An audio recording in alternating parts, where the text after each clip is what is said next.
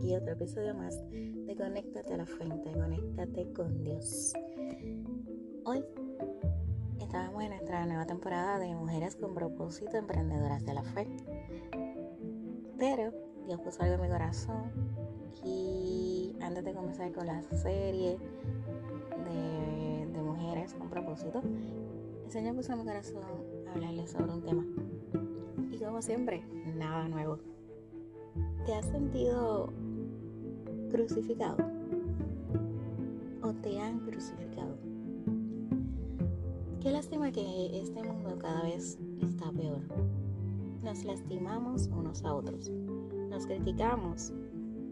El Señor dice ámense unos a otros. Entonces, ¿qué nos pasa? Que observamos las fallas de otros pero no las nuestras.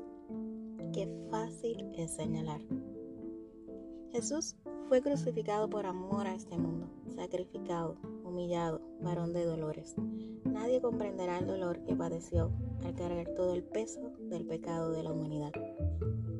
En este mundo todo tiene un precio, pero la salvación que ofrece Jesús es gratuita.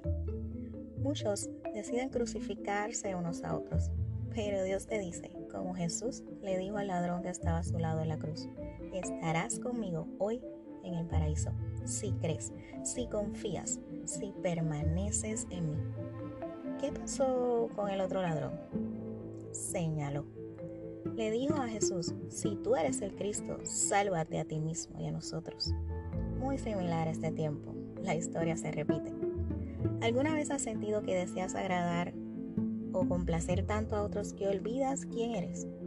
Es necesario comprender que jamás complaceremos ni satisfaceremos completamente a, otra persona. ¿Por qué? Somos insaciables, somos exigentes. Y digo somos porque es nuestra naturaleza humana. Pero cuando Jesús llega, todo lo transforma. Preferiblemente es agradar a Jesús que al hombre, ya que si agradas a Dios podrás comprender a otros. No necesitas la aprobación de nadie, solo la de Dios.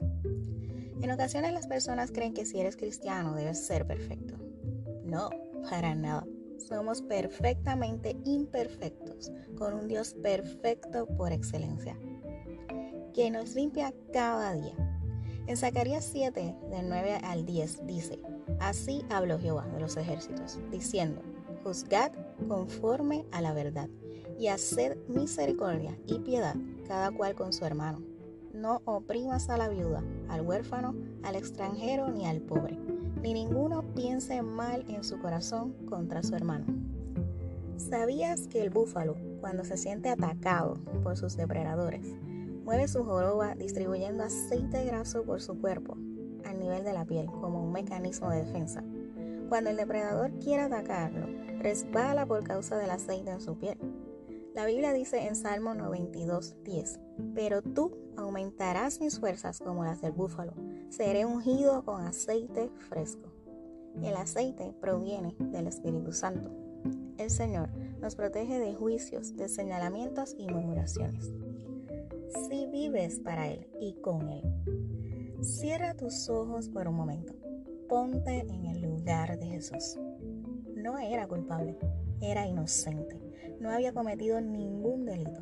Al contrario, sanaba, daba alimento físico y espiritual, amaba por excelencia. Y aún así, el celo del hombre, la tradición y la religión fue más importante para juzgar a un inocente. Le fallaron sus amigos, lo rechazaron, lo negaron, lo escupieron, se burlaron, lo abandonaron en el peor momento. ¿Acaso no ha sentido igual que Jesús? ¿Quién más que Él conoce el dolor y la traición. Sin embargo, en su angustia, clamó al Padre y le dijo, perdónalos, porque no saben lo que hacen. San Lucas 23, 34. ¡Wow! ¡Qué gran enseñanza! ¡Qué gran reto! Perdonar a quien te lastima, amar como Jesús amó. Estas generaciones como el cristal se quiebran por cualquier cosa, se ofenden, pero me lleva a analizar a Jesús crucificado.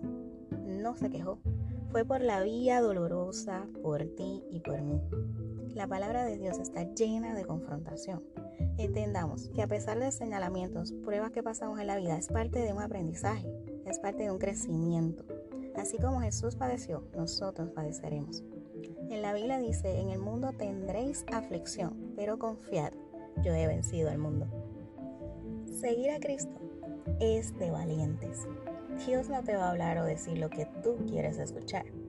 La Biblia dice porque la palabra de Dios es viva y eficaz y más cortante que toda espada de dos filos y penetra hasta partir el alma y el espíritu, las coyunturas y los tuétanos y discierne los pensamientos del corazón. ¡Auch!